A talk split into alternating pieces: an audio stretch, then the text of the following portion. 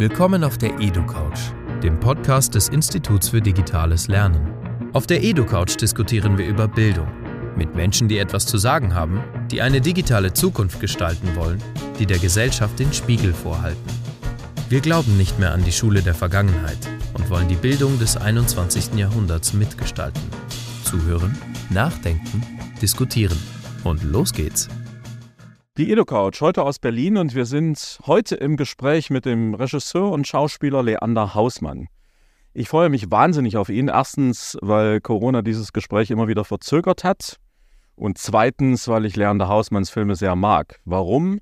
Das werden wir ja gleich diskutieren. Lieber Leander Hausmann, herzlich willkommen auf der EduCouch. Ja, äh, hallo, sagt man dann wohl. Leander, dein letzter Film, die Stasi-Komödie, schließt eine Trilogie von DDR-Filmen ab. Sonnenallee und NVA waren die vorherigen Projekte. Und nach wie vor gehst du auf eine ganz eigene Weise an die DDR heran. Keine tragisch moralisierenden Dramen oder Opfergeschichten und keine didaktisierten Diktaturerklärungen. Was mir, der ich ja auch aus dem Osten komme, noch auffällt, deine Figuren sind keine DDR-Stotterer, sie haben Sprache, Meinung, Gefühle, sind mitunter prallsinnlich. Sind diese Filme auch eine Rehabilitierung der Ossis? Also es ist ein weites Feld. Also man kann das so sehen, wenn man will. Äh, ich finde es zu einseitig betrachtet. Ähm, ich habe 30 Jahre lang in dem Land gelebt. Ich habe auch andere Filme gemacht, die in anderen Zeiten spielen und teilweise auch in der Gegenwart und auch in der Bundesrepublik, in der wir uns, wir Ossis, uns auf jeden Fall besser auskennen als umgekehrt. Ähm, ich glaube, das ist das, was mich rasend macht. Dieses, erstens dieses oberflächliche Interesse und aber auch gepaart mit einem extremen Desinteresse ähm, der, äh, des, des westdeutschen Teils an uns. Also die immer wiederkehrenden Fragen wie, ach echt, die Musik habt ihr gehört? Oder ach, äh, Bonanza konntet ihr auch sehen? Ähm, und so weiter. Äh, das, das, das ist so. Und dann aber auch wiederum, ja, jetzt interessiert sich doch keiner mehr für den Osten. Also das so losgelöst zu betrachten äh, von der eigenen Geschichte. Also es gibt die deutsche Geschichte und dann gibt es die DDR irgendwie. Dieses völlig äh, geschichtslose, undialektische Bild, das man sozusagen von, von, von dem Gesamtdeutschland hat, wenn man Westdeutscher ist. Das macht mich rasend. Und die Arroganz. Und natürlich auch, ach ja, sagen wir es ruhig, obgleich sicherlich äh, Menschen gibt, die da äh, dieses Wort noch stärker benutzen dürfen, aber das ist schon eine Form von Diskriminierung. Also ich glaube, dass Ossis sehr stark diskriminiert werden, wobei sich dieses Problem sicherlich irgendwann erledigt hat, weil wir ja dann auch äh, tot sind. Äh, das ähm, haben wir dann als Vorteil oder als Nachteil, ich weiß nicht, gegenüber anderen diskriminierten äh, äh, Gruppierungen in diesem Land aber Diskriminierung würde ich es tatsächlich nennen. Wer hat denn, wer leitet denn jetzt noch irgendetwas, äh, der aus dem, welches Theater wird dann noch von einem Ostdeutschen geleitet beispielsweise? Äh, welche Filmproduktion, wo steht denn da ein Ostdeutscher an der Spitze?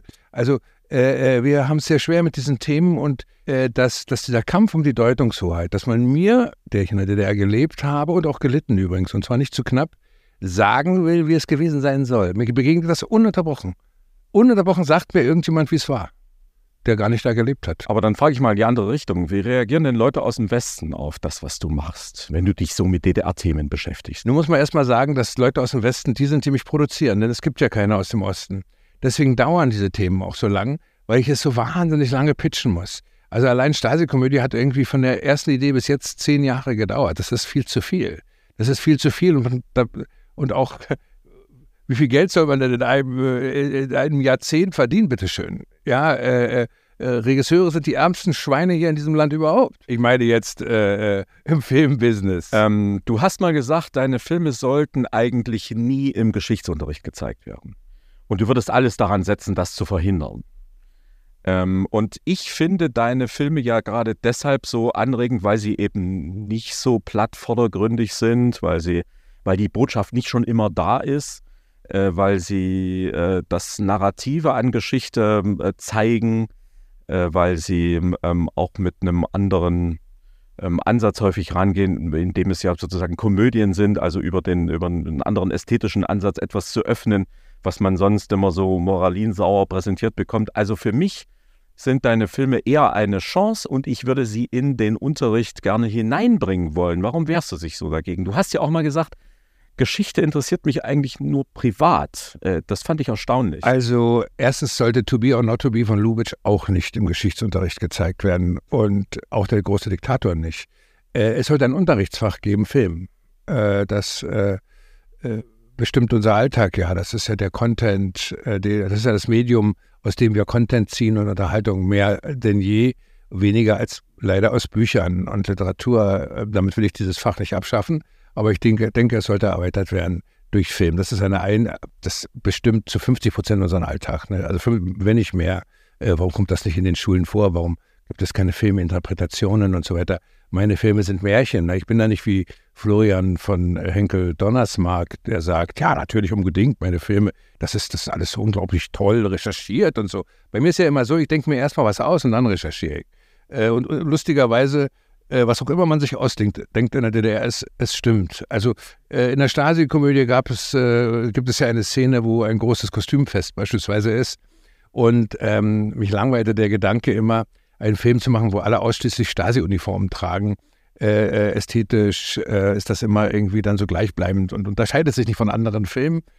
Und deswegen bin ich auf die Idee gekommen, dass die also sozusagen in, in, in dem Genre August des Starken sich befinden, also in, der, in dieser Zeit äh, und dass, dass der Mielke als August der Starke auftritt.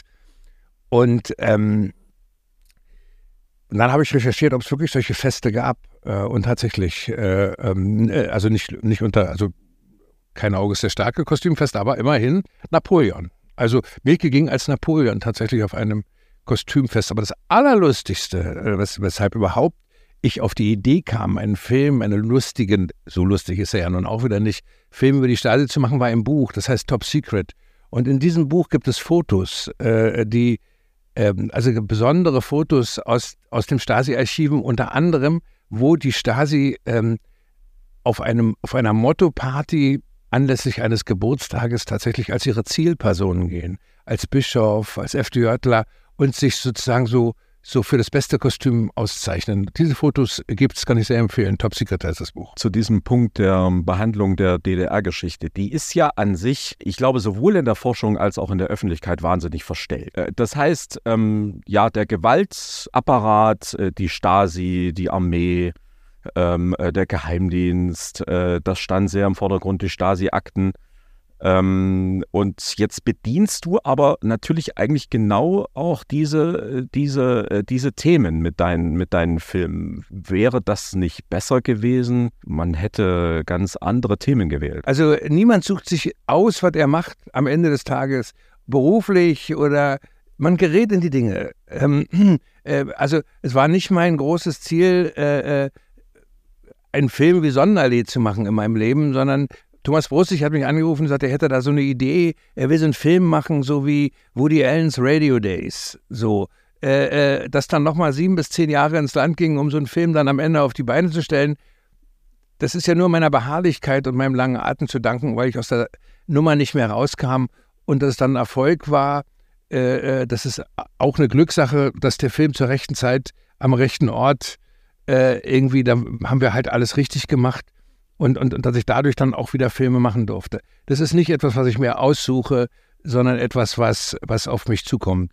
Ich bin in dem Sinne kein Karrierist, der äh, ich habe Film nicht studiert oder so, äh, sondern ich habe es alles Learning by Doing und bis heute weiß ich noch nicht so recht, was das alle für Berufe sind, die da äh, um mich herumlaufen, wenn ich, wenn ich also am Drehtag ans Set komme oder so. Also ähm, ich bin auch kein Cineast, der in dunklen Kinosälen gesessen hat, so wie Tom Tückwer oder so, äh, und drei äh, Filme am Tag gesehen hat oder so und, und dann auch bei Arte vor die Kamera kommt, wenn es mal wieder Fritz Lang 100. Geburtstag hat oder so und dann äh, Sachen erzählt von Topos oder keine Ahnung, Worte benutzt, die ich in meinem Leben nicht gehört habe. Alles in eine intellektuelle reine Soße taucht. Für mich war äh, es ein willkommener Anlass, das zu machen, was ich am liebsten mache, Leute zum Lachen zu bringen und zu unterhalten. Dem ist im Grunde alles untergeordnet. Ich habe keinen keinen inneren Auftrag. Mir ist nur in dieser Arbeit ähm, klar geworden, dass es so wahnsinnig viele Vorurteile und äh, Vorstellungen davon gibt, wie die Dinge gewesen zu sein haben, so dass sie in drei, vier Seiten Geschichtsbuch passen. Äh, das ist mir aber vorher so nicht klar gewesen. Und ich bin auch erst im Verlaufe ähm, dieser Zeit, also weiß ich nicht, 30 Jahre nach Mauerfall so richtig ein Ossi geworden. Also ich war doch im Osten kein Ossi. Ich war ein, ich war ein Existenzialist. Ich war, äh, äh bin in einem bildungsbürgerlichen Umfeld groß geworden. Ich habe nur Westfernsehen geguckt, äh, in einer oppositionellen Familie und so weiter. Äh, äh, und erst so mit der Zeit ging mir das alles so wahnsinnig auf die Nerven. Auch dass, dass wir dann immer über die West, Westler, die dann Witze über die Ostler machen. Da müssen wir Ostler dann immer so ein bisschen lachen, so äh, um zu zeigen, dass wir Humor haben. Aha. Aber es ist alles überhaupt nicht. Und das ging ja im Grunde mit der Titanic los und der ersten Banane von Gabi und so weiter. Äh, äh, was ich übrigens sehr lustig fand. Aber andere haben das ernst genommen. Viele haben gar nicht begriffen, dass das lustig ist. Das ist das, das, ist das Problem. Äh, und ähm, wenn man nicht über sich selber lachen kann, und das können die Westdeutschen, ist es, äh, können sie nicht. Ne? Also äh, ist es denn, und zwar pauschal gesagt, also jetzt mal so als Oberbegriff westdeutsche Geschichtsbetrachtung, gibt es einen lustigen Film über die RAF? Warum ist nicht einmal thematisiert worden, äh, äh, die Spaßguerilla beispielsweise um Fritz Teufel? Das ist nämlich eine ganz, nein, weil dieses, äh, das ist auch das, was mir so, so sofort auffiel, als ich so mit 30, ne, ich, hatte ich schon ein bisschen Karriere gemacht, also war ich schon, das ist dieses sich ernst nehmen. Dieses, äh, es gibt so eine Barriere, so eine, da kommt man nicht durch. Das, in der Bildung, in dem, wie man studiert, wie die Kinder zu studieren haben, äh, äh, wie man in der Gesellschaft an sich, dieses Posen auch, ne, also die Bibliothek, ja, die, die man hat, die man zeigt, die Bücher, die man gelesen hat, die Philosophen, die man mag, äh, das Buch, was man gerade liest. Also hier der Kollege Petzold, ne, der Filmemacher, der äh, äh, ist ja wahnsinnig verbündet mit dem, mit dem literarischen Feuilleton, weil, ach, was er wieder gelesen hat. Und da hat dieser Fall Maupassant und da wieder, und so, auch in seinen Filmen wird das immer weit rausgehängt und so. Und dieser gesamte bildungsbürgerliche Scheißdreck, der geht mir wahnsinnig auf den Sack. Und ich möchte dann einfach kein Intellektueller nicht mehr sein. Ich verstecke das einfach. Ja, ich habe angefangen, meine Bibliothek aufzulösen, weil, weil mir das alles wahnsinnig auf die Nerven geht. Äh, äh, und, und ich finde das auch ein, ein, ein, ein irrsinniger Druck. Jemand, der gut erzählen kann, der muss keine Bildung haben. Die ist ihm manchmal sogar im Wege.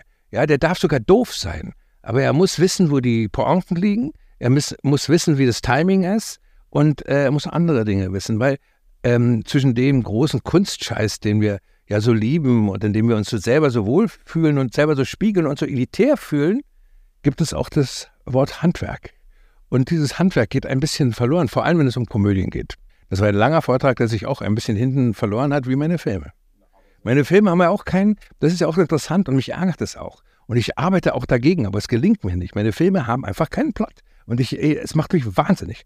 Und du, du gehst rein in diesen Film und du denkst, wo geht der denn hin? Was erzählt der denn? Was ist denn, der, der, der geht ja in eine völlig andere Richtung. Und äh, äh, mein, also meine Form des Erzählens ist ja im Grunde nicht historisch, sondern es ist, ich versuche eigentlich die Gegenwart zu erzählen. Und, und Staatssicherheitskomödie ähm, ist ja jetzt auch erstmalig aus der Gegenwart heraus erzählt. Also da ist jemand, der seine Frau anlügt. Und ich finde, das ist ein, äh, das ist ein gesellschaftliches Phänomen, was erstmal überhaupt überhaupt nichts mit der DDR zu tun hat, sondern sich über, über die Historie hinweg entwickelt hat. Wie viele Menschen lügen einander an und leben mit einer Lüge und finden nicht die Möglichkeit, irgendwann mal die Wahrheit zu sagen. Darum geht es in dem Film. Es geht um, ums Lügen. Und, die, und niemand würde bei, wenn ich einen Western mache, würde auch niemand sagen, oh, äh, äh, so war der wilde Westen mit der Saloon-Dame und dem Sheriff. Das nehmen wir als gegeben hin, weil wir finden, dass der Wilde Westen ein sehr guter Ort ist für Metaphern menschlichen Seins, weil Menschen, die in Gefahr sind, sich entsprechend verhalten müssen und sich dadurch wir, also uns, wir können uns dadurch in diesen Handlungen spiegeln und selber wieder erkennen. So, also jetzt hat er aber einen großen Vortrag gehalten. Ja, groß, also großartig, ja, also sensationell. Da sind, da sind, da sind äh, absolut, da sind natürlich Sätze dabei, die müsste man äh, tatsächlich äh, rausnehmen und äh, groß auf die Seite stellen. Was hat Howard Hawks, ja, einer meiner Lieblingsregisseure, was hat er gesagt? Äh, was sind die besten Geschichten Menschen in Gefahr? Und äh, wann ist heutzutage schon mal ein Mensch in Gefahr? Aber in der DDR war er in Gefahr und zwar beständig. Und zwar auch der kleine Mensch und der, der mittlere Mensch. Und, und äh, äh, das Heldentum war nicht sehr ausge, prägt. Ja, äh, äh was soll das immer, diese Helden? Ich meine, meine Filme handeln von 99,9 Prozent der Menschen, die keine Helden sind. Ja, die, die irgendwie auch, auch gar nicht die, die haben gar nicht den, die haben, die haben gar keinen Bock, irgendwie die Welt zu retten. Das interessiert sie überhaupt nicht. Die wollen immer nur sich selber retten. Das sind Egoisten. Äh, und wenn ihnen irgendjemand was wegnimmt oder wenn sich irgendwie, meistens müssen sie reagieren. Also sie, sie setzen nichts in, in, Gang. Sie, sie, sie wollen eigentlich ihre Ruhe haben. Aber wenn man ihnen keine Ruhe lässt, dann müssen sie irgendwie handeln und dann werden sie wieder wilden, äh, wieder willen zu Helden. Wenn sie aber ihr Ziel erreicht haben, dann sind sie genauso wieder wie vorher. Also sie verändern sich auch nicht. Was ich schade finde, aber es gelingt mir einfach nicht, Helden zu schreiben, Charaktere, die sich im Verlaufe des ähm, Films verändern. Also zum Beispiel, der ist ein Menschenfeind, am Ende ist er ein Menschenfreund, am besten, weil er ein Kind getroffen hat, äh, was ihn so rührt oder so, ne? und was ihm die Wahrheit sagt und so ein Scheiß. Ich will einfach Sachen machen, die man noch nicht gemacht hat. Gelingt mir nicht immer, aber manchmal schon. Ist auch nicht immer erfolgreich, ist sehr riskant. Ähm, ich habe ja am Anfang gesagt, ich, ähm, ich mag deine Filme sehr, äh, weil sie eben nicht dieses, ähm, ja, so diese Vorhersehbarkeit haben. Ähm, ja, du hast es ja eben auch schon angedeutet, also das Leben der anderen, da weiß ich natürlich im Grunde, äh, also wo es endet. Ähm, und ähm, freue mich dann oder habe mich sehr gefreut über diese manchmal auch fand ich ganz witzigen Ideen bei Goodbye Lenin und äh, dass es da so, dass es da manchmal auch das Augenzwinkern schon gibt. Ähm, was ich, was ich, ich muss es mal ja, sagen. Okay, sag mal was Also dazu, ja. Goodbye Lenin würde mir nicht ins Haus kommen. Bei allem Respekt.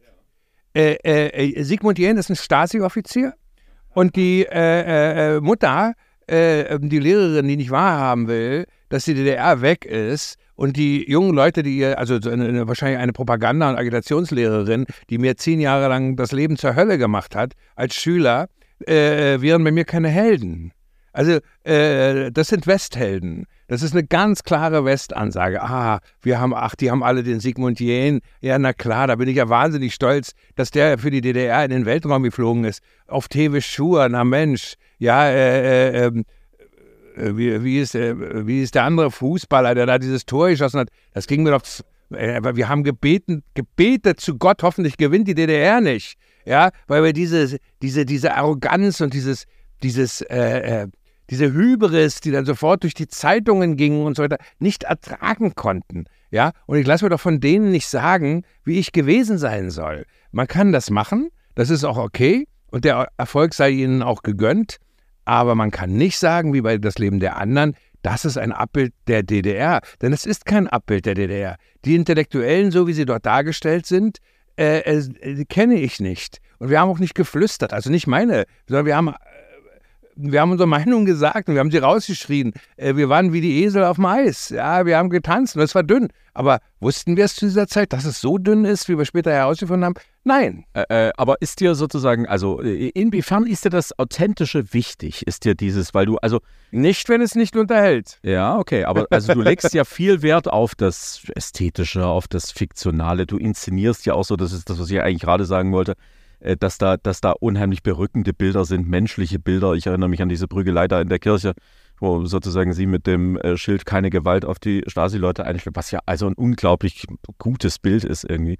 Es fallen mir so viele weitere ein, ja, der Erich Mielke, der eben äh, aus Sachsens Glanz äh, und Preußens Gloria diese Szene sieht, wo dein Vater ja auch dann mitspielt als der äh, Graf Brühl und du reagierst ja auch darauf. Also dieses, man sucht nach man sucht nach Bedeutung ausgerechnet in der barocken Welt. Äh, man, äh, man, selbst diese Führungsfiguren träumen sich weg aus, aus dieser harten Stasi-Realität, aus diesem, aus diesem Kasernhof-Prinzip, äh, ohne es wirklich verlassen zu können, weil danach eben sozusagen das Essen in Reihe und Glied serviert wird. Also unglaublich schöne, witzige Bilder, die ich, also die mich lange beschäftigen.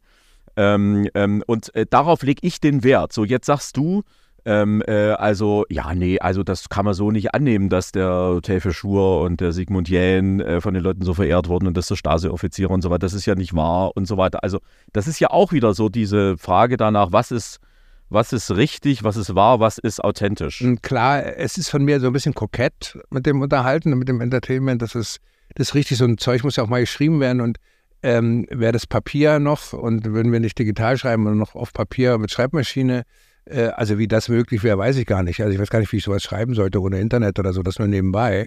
dann wäre das wirklich, äh, dann würde dieser Raum voller Papier sein und voller Szenen. Na, und äh, was dann am Ende abfällt, ähm, das ist, ist, die andere Frage.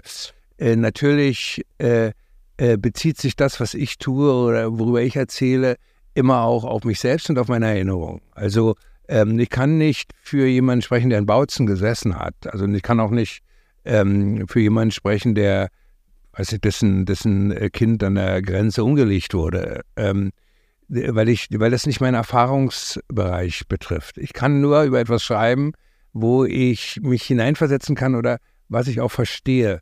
Meine Helden, so wie ich auch, haben immer Angst vom Tod und vom Gefängnis. Also sie würden nicht darüber, also sie würden nichts tun, äh, also nicht bewusst äh, tun, was das ähm, riskiert.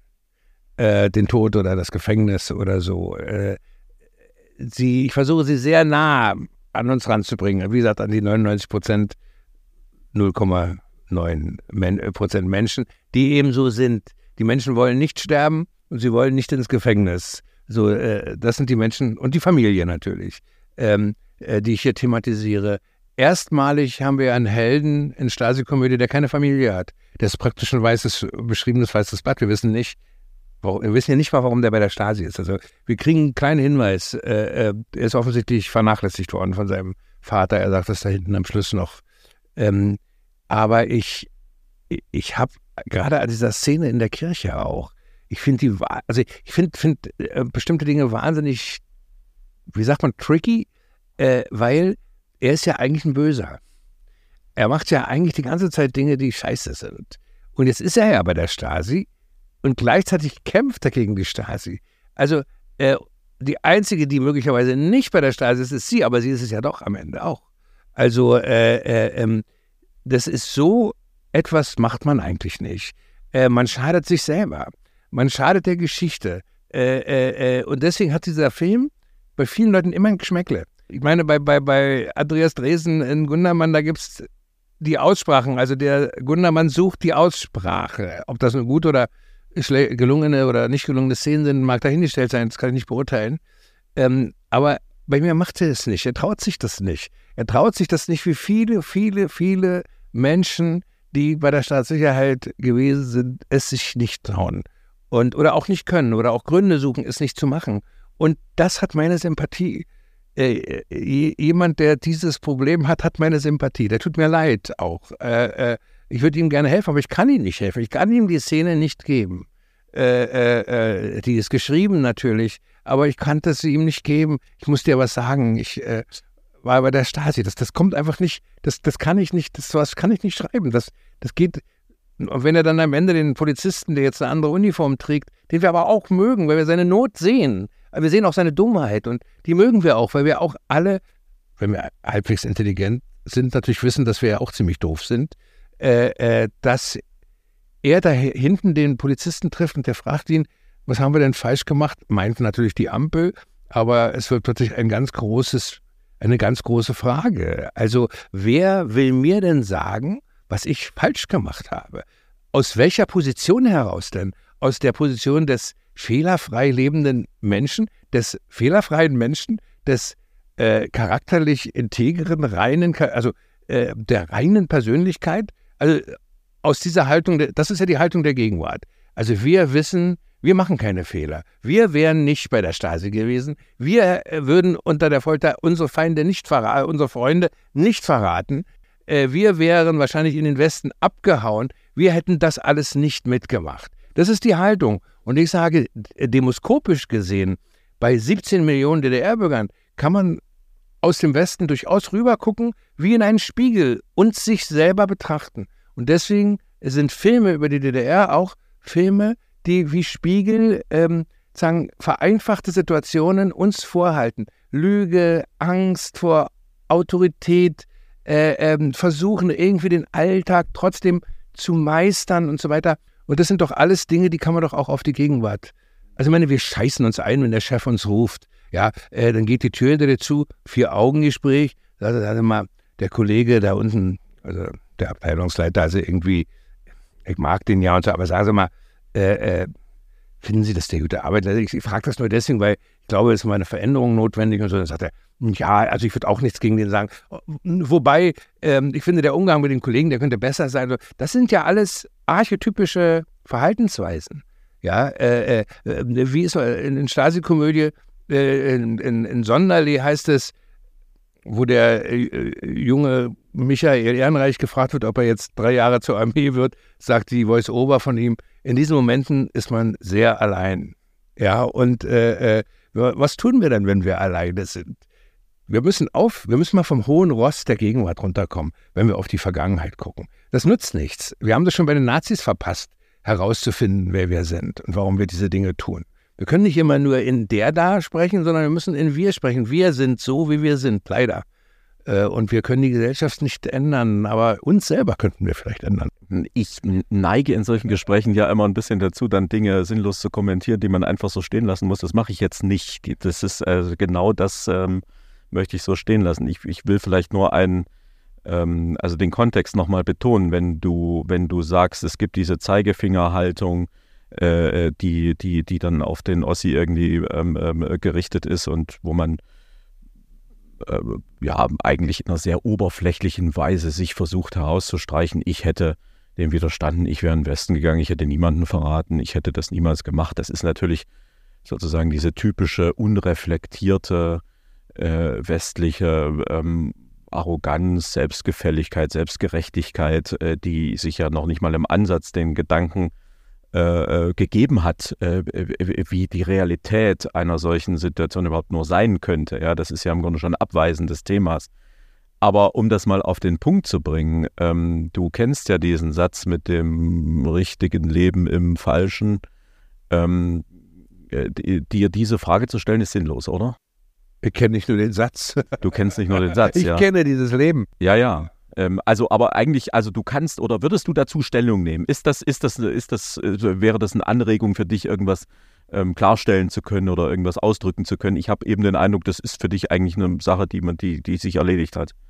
Ähm, die man nicht, das, das kann man nicht fragen. Es gibt eine Szene in der Stasi, gleich am Anfang in der Stasi-Komödie, äh, wo die, äh, wo er zwei Fans trifft, die äh, sozusagen sich mit ihm fraternisieren, weil er auch aus dem Osten kommt. Und die sagen, ähm, wir kommen auch aus dem Osten und äh, viele verstehen ja gar nicht, ne? So und äh, lassen sich ein Buch signieren. Und es ist ihm ganz unangenehm, dass er mit denen jetzt, also dieses Wir, Ossis, ist ihm ganz unangenehm. Äh, und mir auch. Äh, ich möchte das eigentlich nicht. Ich möchte auch nicht, ähm, wenn ich ein Buch schreibe, ja, äh, eine Biografie, dann, dann landen wir alle immer sofort auf den Ostgrabeltisch. Äh, beim Thalia, da gibt es einen Tisch, da steht Ostliteratur. Wir dürfen nicht hin äh, äh, zu Böll oder so, ja, sondern wir müssen dann auf diesem Tisch liegen da. Äh, ähm, also ich will mich nicht mit Böll gleichsetzen, aber Christa Wolf liegt dann auch auf dem Tisch, ne? So, und äh, mag man von ihr halten, was man will, auch schon wieder so ein Thema, ne? Christa Wolf und die Stasi und ihre, ihre oppositionelle Haltung in diesem Land. Ähm, aber äh, ich, ich lege wirklich großen Wert darauf, dass man, äh, also ähm, festzustellen, dass die Dinge nicht so einfach sind, wie man sie gerne hätte. Natürlich hätte man sie gerne als falsche Leben im richtigen bla bla bla. Äh, äh, wir leben nur einmal, ja, verdammt nochmal, scheiße. Äh, äh, äh, warum bin ich nicht in Amerika geboren? Da wäre mein ganzes Leben ganz anders gelaufen. Jeder hat irgendwie hier seine Verpflichtungen. Äh, auf die hat er keinen Einfluss. Warum sitzt du jetzt hier äh, und befragst mich? Wer braucht es? Aber irgendwie machst du es. Äh, ähm, hast du deine Mutter gefragt? Ja, hätte sie wahrscheinlich gesagt, mach was anständig, Junge. Also du, du, du, du hast kein. Ich glaube ans Schicksal und ich glaube, eines der großen, also der Grundsäulen der Komödie ist der Zufall. Ja, äh, äh, der Zufall und das Missverständnis. Das ist unser Leben. Und deswegen gucken wir auch so gerne Komödien, weil genau das ist der Punkt. Das ist äh, äh, äh zufällig ähm, begegnet mir jemand und er verändert mein Leben. Äh, ich habe darauf keinen, ich habe darauf null Einfluss. Ja, äh, wir werden geboren mit einem bestimmten Interesse, was in der Schule nicht gesehen wird. Da sollen wir alle das gleiche Interesse haben. Ja, und wer da abfällt und nicht das gleiche Interesse hat wie alle anderen, der, der ist dann auch ein schlechter Schüler.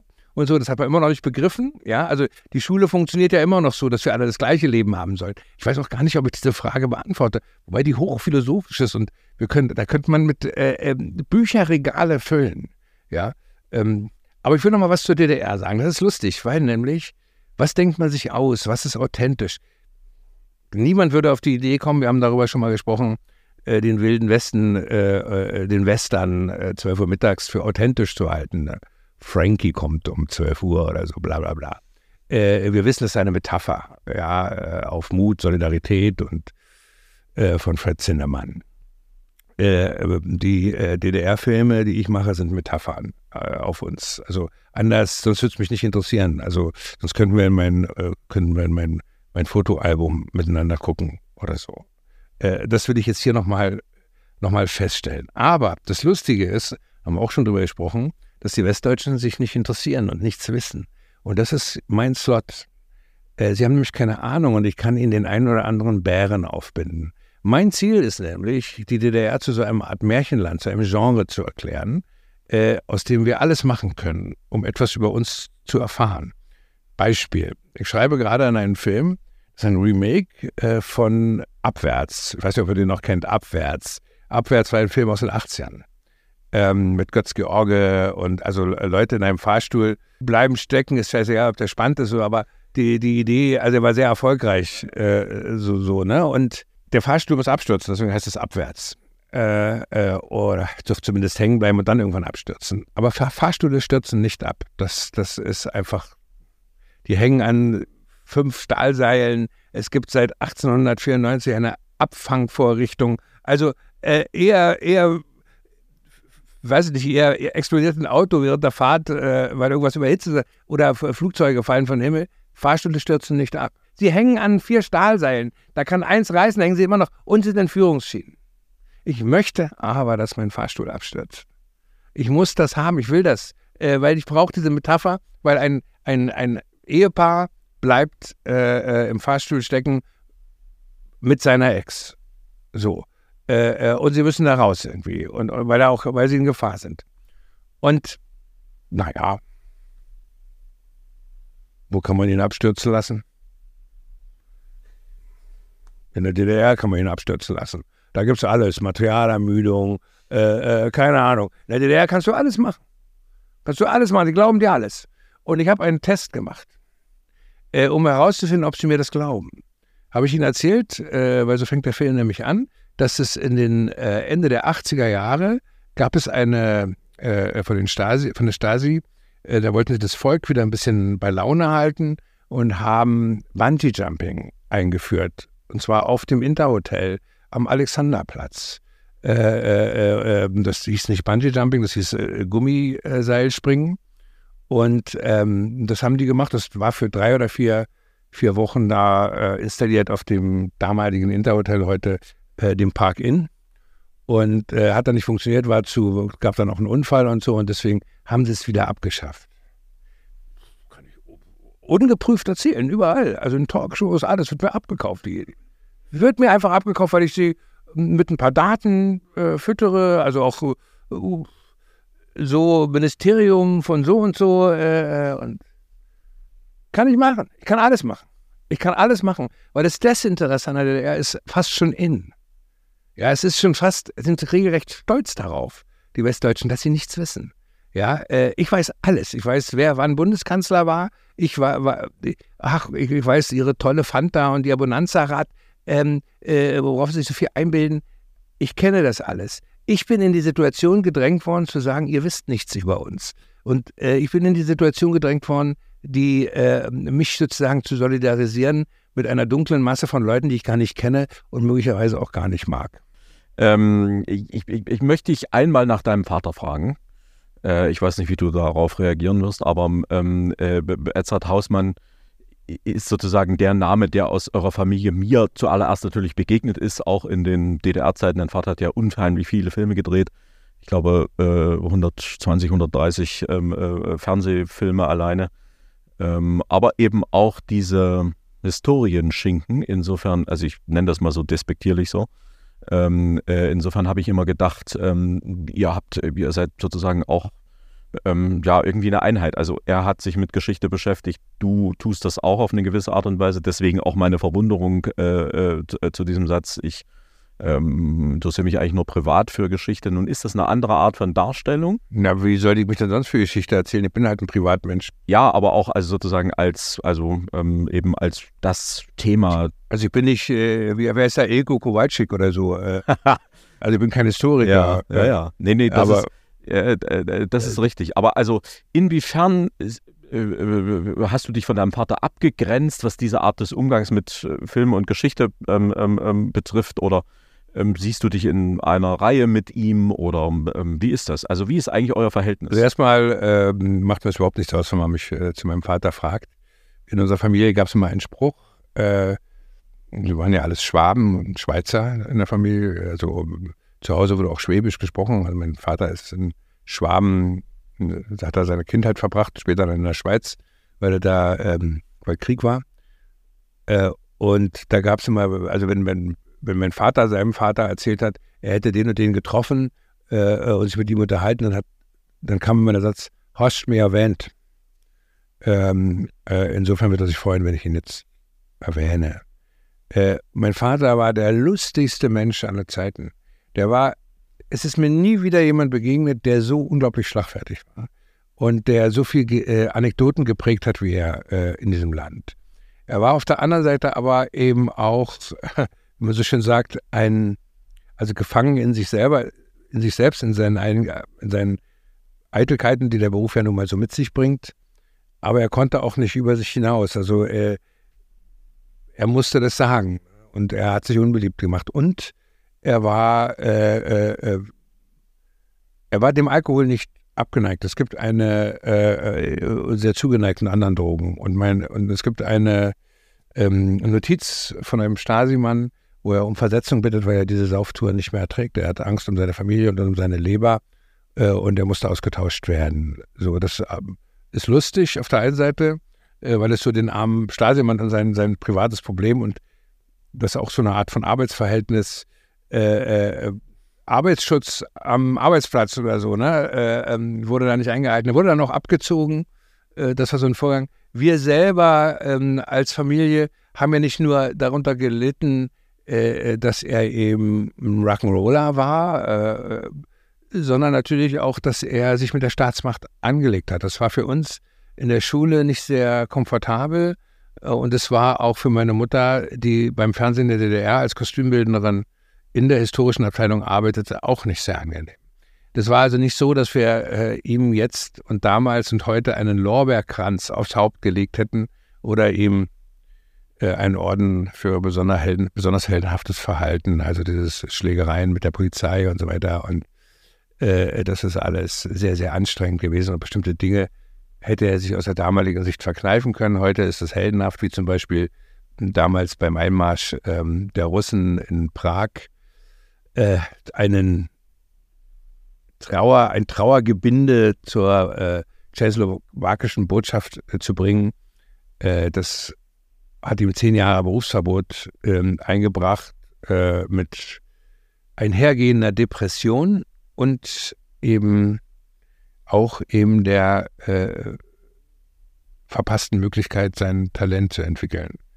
Ähm, was ich ja dann auch als Regisseur später versucht habe auszugleichen, äh, indem ich ihn, der damals in Bochum engagiert habe und auch mit ihm einen Film gemacht habe, den ich übrigens sehr mag. Ähm, äh, darf ich dich einmal sozusagen zu deinen ähm, neueren, auch technischen ähm, Erfahrungen und Reisen befragen? Du hast dich ja auch mit ähm, virtueller Realität beschäftigt, mit, mit, äh, mit Computerspielen. Soweit ich weiß, irgendwann hast du auch mal gesagt, das Computerspiel ist so der neue Roman oder so ähnlich. Ja.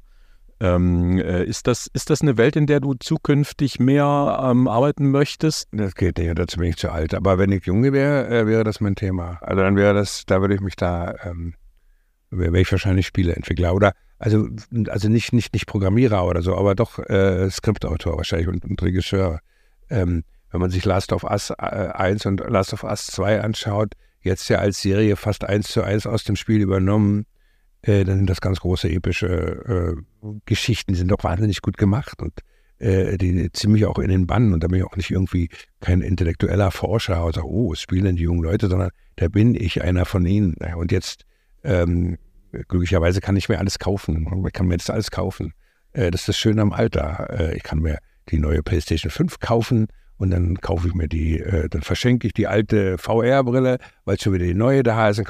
Dann, dann äh, kaufe ich mir die neue VR, also die VR-2-Brille. Das ist ja, äh, äh, und dann fragst du dich, und das ist erst der Anfang, fragst dich, wo führt das hin? Ja, also, was, was, was wird daraus? Ich meine, da bist du in Resident Evil äh, 4, äh, äh, da kannst du dein Wohnzimmer scannen, da läufst du auch nicht mehr gegen Möbel oder so. Und da bist du da mitten in diesem scheiß Village und du kriegst, also wirklich, also kriegst einen derartigen Schreck da, wenn das Ding plötzlich hinter dir steht. Weil ja, also du bist in dieser Welt und das ist toll. Das ist toll. Und da gibt es auch ein Achterbahnspiel, äh, wo du so, äh, äh, wirklich, da sitzt du in deinem Stuhl und denkst fest, Achterbahn. Äh, da müsste es jetzt noch einen Stuhl geben, der diese, diese Fliehkraft simuliert und dann kannst du das machen. Also das ist doch toll. Und ich meine, das, wo das, ich arbeite gerade mit dem Samuel Koch, das ist der ne, Schauspieler, der im Rollstuhl sitzt, querschnittsgelähmt ist. Und äh, der sagt, er hat sich jetzt gerade einen Avatar herstellen lassen von sich selber. Ja, also er kann in dieser virtuellen Realität laufen. Also, äh, und er sagt, da will man ja nicht mehr aus dem Rollstuhl raus. Ja, äh, äh, das ist doch toll. Also, ich bin da wirklich völlig, ähm, ich meine, was würden wir ohne diese Handys machen? Äh, äh, als meine Eltern beide nacheinander krank wurden und das über Jahre, allein, also ich wüsste gar nicht, was ich ohne dieses iPhone, das, das war ein Segen, ja. Und ich verstehe überhaupt nicht diese, diese, diese Maschinenstürmerei und dieses, ach, und ich weiß auch nicht, und ach, und Videospiele und da, äh, das, das, produziert Amokläufer und so. Eigentlich nicht, weil da kann man ja herrlich in der virtuellen Welt Amok laufen und muss das nicht in der realen Welt machen. Und äh, äh wir sollten wissen, was unsere Kinder spielen und sollten nicht stolz darauf sein, es nicht zu wissen. Auch wieder so, wo man stolz ist auf Unwissen. Ich weiß auch nicht, was denn der mal spielt. Ach nein, auch gib mir damit äh, so, äh, keine Ahnung, weiß nicht, was das ist. Und, und, und, und, und, und, und was ist denn im Alter? Du kannst, du kommst nicht mehr aus dem Alter, du setzt dir so eine Brille auf und kannst reisen. Ja, äh, äh, äh, nach Paris oder keine Ahnung, du ziehst den Anzug an und kannst sogar fühlen. Und du kannst auch Sex haben, wenn du einsam bist. Also, das hat Vorteile natürlich und natürlich auch Nachteile weil die Einsamkeit wahrscheinlich dadurch nicht eher, äh, naja, aber ich bin trotzdem völlig begeistert, weil ich, ich glaube nämlich, dass die Menschen sich nicht zu ihrem Nachteil entwickeln. Ich glaube ganz fest daran, dass Menschen und dass die Welt sich zu ihrem Besseren entwickelt. Wenn ich zurückschaue, war es immer so. Und äh, so wird es immer sein. Und äh, diese Klar gibt es manchmal den Sturm und Drang und die Aufklärung und dann gibt es wie jetzt, jetzt kommt ja die Biedermeier-Generation, also sind ja die jungen Leute, die sich ja Zeit immer gegenseitig beobachten, ob sie was Falsches sagen. Also mir ist es egal, ne? aber, aber das muss ja unerträglich sein in dieser Generation. Also äh, äh, äh so, so Worte wie übergriffig, Respekt und so weiter. Ich bin gespannt, was daraus für Werke entstehen. Aus diesem äh, äh, ähm, äh, Verhalten, äh, wasch mir den Pelz, aber mach mich nicht nass. Ne? Also, äh, aber es wird schon was Tolles entstehen, weil eins wird auf jeden Fall übrig bleiben. Menschen werden nicht mehr so behandelt wie in der Vergangenheit. Ich komme noch aus einer Welt der Extremdiskriminierung. Da wurde alles diskriminiert. Zu dick, Brille, rothaarig, äh, lustiger Name, Leander 1,92, unsportlich. Äh, scheißegal. Äh, alles, was irgendwie rausragte aus diesem Kleingartengefühl der Deutschen, wurde diskriminiert. Und dass das aufhört und dass man jetzt zwar übertreibt und so weiter, ist klar. Und Revolutionen übertreiben immer. Also äh, die größte, die übertriebenste Revolution war ja wohl die französische. Also am Ende hatte ja keiner mehr den Kopf auf seinem Hals, äh, wer einen Seidenschal trug. Äh, der war am Arsch, ne? der war ein Aristokrat, so ist es heute auch. Aber es blieben die Menschenrechte übrig da, aus dieser Zeit. Und wenn, wenn das passiert, dann, äh, dann hat sich das doch alles schon mal gelohnt. Und da können wir uns doch freuen. Ich kann das als Schlusswort stehen lassen. Ähm, bedanke mich vielmals für das Gespräch. Wünsche viel Erfolg bei deinen weiteren Projekten. Naja, und, und jetzt gehe ich nach Hause und jetzt spiele ich äh, Star Wars. Äh, äh, da kann man nämlich jetzt tatsächlich durch seine Wohnung laufen und ist auf einem anderen Planeten. Also ich bitte euch, äh, äh, hätte man uns das vorher, hätte man das mir, als ich 14 Jahre gesagt, möchtest du mal als, möchtest du mal mit einem Laserschwert ähm, durch, äh, in deiner Wohnung mit einer Brille durch, über einen fremden Planeten laufen? Und ich sage, ja, ja, ja. So, und jetzt mache ich's, weil ich kann es mir leisten, ich kann es mir kaufen, ich kann es bezahlen. Im Gegensatz zu anderen Kindern, die äh, jünger sind. Ähm, aber irgendeinen Vorteil muss das Alter ja haben. Wir nehmen auf jeden Fall mit, dass du, dass du ein optimistischer Mensch die bist. sind, hast du gemerkt? Oh, ja, genau. Und dass du, dass du sozusagen irgendwie den Fortschritt im Blick hast. Vielleicht ist das ja auch so eine Dimension, die viele. Na, ich hoffe, dass der Fortschritt vor allem mich auch im Blick hat. Ja, ja, genau. Ja, äh, genau. Das ist der, das ist der Punkt. Jedenfalls äh, vielen Dank für dieses Ich möchte Gespräch. noch mal ganz kurz zur Stasi sagen. Ganz ja, kurz. sag es. Pass auf. Ja, sag's müssen- zur Stasi. Äh, was unterscheidet denn die Stasi von der CIA? In ihren Verhaltensweisen überhaupt nichts, nur von der Ideologie her. Da, das ist der Punkt. Also, äh, also ich meine, wie viel, wie viel Leben hat dann wohl die CIA zerstört und wie viele Menschen hat sie umgebracht? Also, und wie viele Kriege hat sie angezettelt? Aber die Ideologie scheint ja über allem zu stehen und alles zu rechtfertigen. Und das ist der Punkt. Und deswegen sage ich, kommt mal runter von eurem Wohnross. Deswegen, ich, also ich glaube, das Potenzial der Dinge, die du machst für äh, gerade für sowas wie historische Orientierung, ist äh, wahnsinnig hoch. Äh, und das ist das, was ich ähm, aus dem Gespräch mitnehme. Und ich habe mich auch selten so gut unterhalten wie gerade heute Nachmittag mit dir. Vielen, vielen Dank für dieses Gespräch ähm, und wie gesagt, viel Glück für deine weiteren Projekte. Bis zum nächsten Mal.